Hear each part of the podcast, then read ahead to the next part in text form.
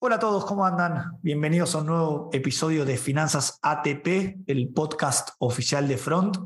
Mi nombre es Alan McCarthy, soy CEO de Front y hoy nuevamente, y como ya venimos hace dos, los últimos dos últimos episodios, y espero que sean por muchos episodios más, estoy junto con Sebas Menéndez. Hola Sebas, ¿cómo andás?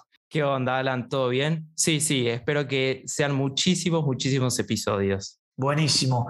Y hoy el tema que nos trae es un tema bastante particular, ¿no? Pero que está relacionado con nuestro último podcast, el, método Kakebo, que es ahorrar por sobres. Hoy me imagino que nos vas a contar un poco cómo funciona este método, ¿no? Sí, sí, pues la verdad es que está bastante relacionado, te diría, y bastante relacionado con lo que hacen en Front. Así que si no lo escuchaste por nombre, te puedo asegurar que por ahí lo escuchaste muy parecido. Perfecto. Bueno, entonces vamos de lleno a este nuevo episodio y muchas gracias a todos por estar del otro lado. Vamos nomás.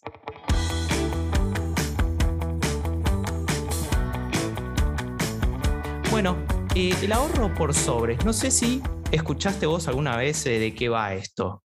Mira, hasta que me propusiste de hacer este podcast sobre este tema, nunca había escuchado este método pero sí tiene bastante relación con lo que por lo menos de Front inculcamos, el tema de ahorro por objetivo, ¿no? Claro, sí, está íntimamente relacionado con eso, te diría. Capaz que lo escuchaste, pero por ahí no con ese nombre. Bueno, esto consiste en que vos, por ejemplo, vos en el mes cobrás tu sueldo y lo que haces es separar la plata en distintos sobres para determinadas cosas. Entonces, la idea es que vos puedas como gestionar tu sueldo usando los sobres. No sé si esto te recuerda a lo que haces en Front. Sí, totalmente. En Front, bueno, lo que llamamos objetivos, que lo que buscamos es que cada persona tenga distintos objetivos, por ejemplo, comprarse un auto, mudarse, y que cuando eh, deposita dinero en ese objetivo, ya mentalmente ya esté separado de sus cuentas eh, mensuales, ¿no? Entonces, es más fácil poder ordenar de alguna forma y no sentir esas ganas que a veces uno tiene de decir, bueno, gasto más de la cuenta y de esta manera está, ¿no? Porque está como una caja separada, ¿no? En un sobre separado. Claro, bueno, te diría que medio ese es el spoiler del, del método, pero yo acá armé una, una lista de pasos que está un poco relacionada a lo que dijiste, pero ya para más o menos tenerlo estructurado. Y tengo como paso uno que, y me parece como lo, más importante, es destinar un tiempo a sentarte a ver tus finanzas personales.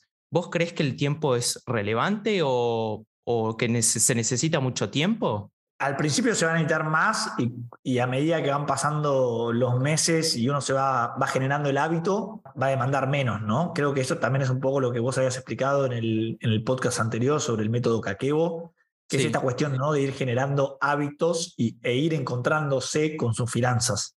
Así que al principio puede demorar, pero después, una vez que uno tiene el ejercicio de sentarse, es súper, súper fácil.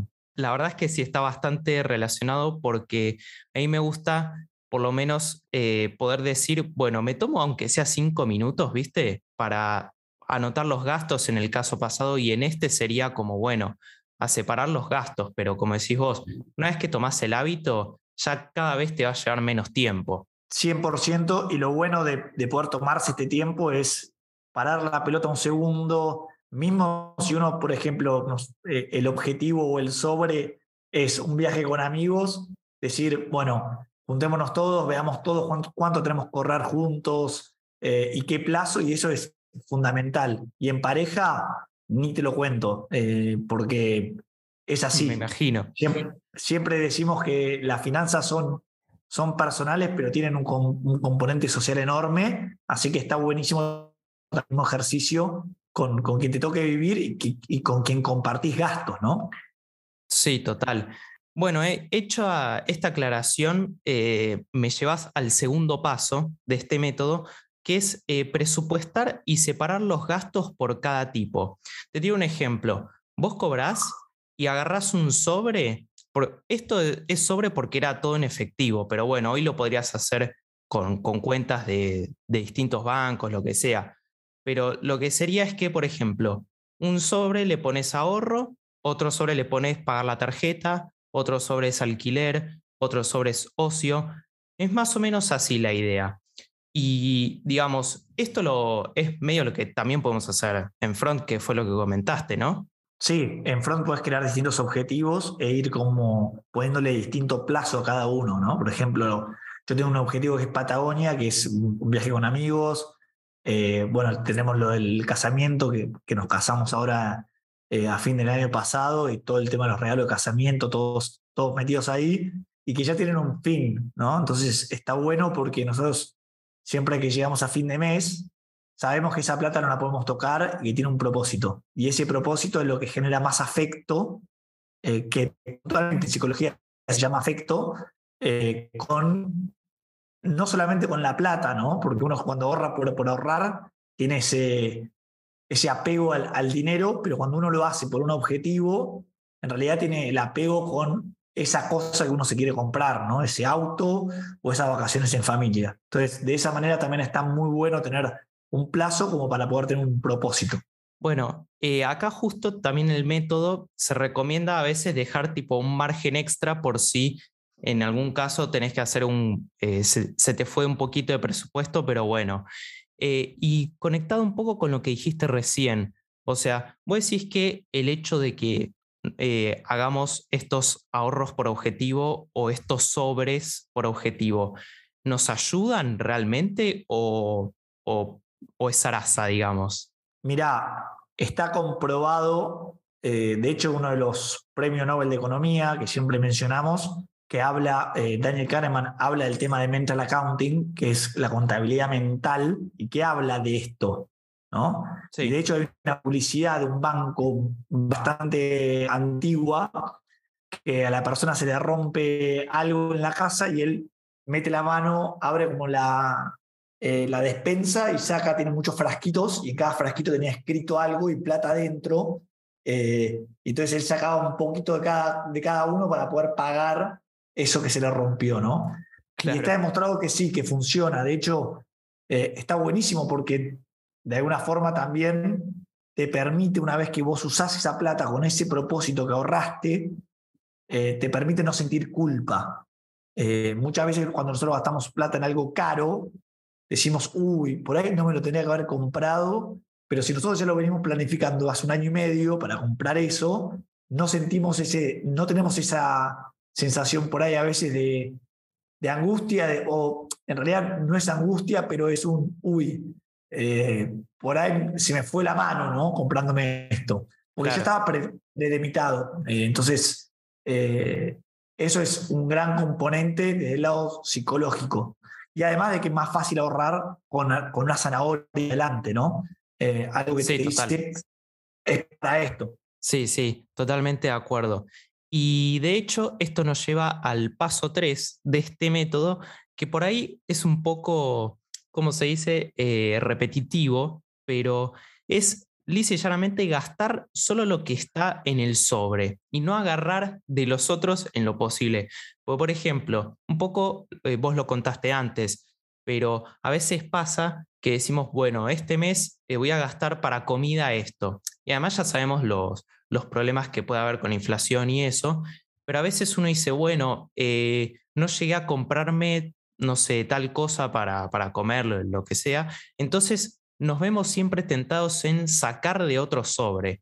Que esto, o sea, está bien, en algún caso extremo sí, pero lo ideal es que no, porque si no, es como que, es como, ¿para qué lo hiciste, digamos, no? Porque la idea justamente es que puedas ayudar y puedas visualizar un poco Em, en qué estás gastando y cómo estás presupuestando. No sé cómo lo ves esto vos. Sí, y eso es lo bueno, el no sacar, porque uno puede llegar a tener un concepto que sea, no sé, eh, ahorrar por ahorrar, ¿no? Y el ahorrar por ahorrar está bueno, pero, eh, porque primero ahorrar está bueno, pero después te pasa esto, que, que por ahí perdés esa contabilidad. Esto de alguna forma funciona como un presupuesto, porque si yo sé, bueno, me quiero ir de vacaciones y voy a necesitar tanta plata para poder irme en un año, lo que tengo que hacer es agarrar, no sé, eh, supongamos que voy de acá a 12 meses y necesito 120 mil pesos, digo, bueno, necesito 10 mil pesos por mes. Ahora, eso lo bueno es que en ese sobre yo ya sé cuánta plata tengo que ir poniendo todos los meses. Eh, y de esta manera es poco probable que yo, por ejemplo, como, como mencionaba Sebas, haga un delivery, no sé, estamos a fin de mes y haga un delivery y digo, bueno, uh, tengo que sacar la plata del sobre para pagar el delivery. No, posiblemente por ahí diga, bueno, me cocino algo y espero a cobrar y ahí sí hago el delivery, ¿no? Eh, me pido el delivery. Entonces, creo que está bueno eso también como, como que está ahí y es para, para el disfrute de, del futuro y queda ahí, ¿no? Entonces, de alguna manera es más factible que no, que no estemos manoteando de cada uno de los sobres para poder comprar cosas del, del día a día. Total. De hecho, eh, suelo ver en Front, por ejemplo, que mucha gente tiene el objetivo eh, pagar tarjetas. Entonces, una buena técnica podría ser, bueno, cuando cobras, lo que ya más o menos pienses que vas a gastar en tarjeta, ya lo mandas a Front y no sé, lo, lo invertís en algo conservador, que bueno, ahora ya nos vas a contar un poquito, y cuando lo tengas que hacer, directamente sacas de ahí. Entonces como que ya te olvidas de tentarte en sacar de ese objetivo. Y, Literalmente hoy, hoy lo hice con Mau que tuvo que pagar, y, lo cuento, ¿no? Abiertamente, pero eran 30 mil pesos de, de tarjeta eh, del mes pasado y me dijo, che, entro a Front y rescato, listo, dale. Y ella tiene su objetivo que es puntualmente para, para eso, ¿no?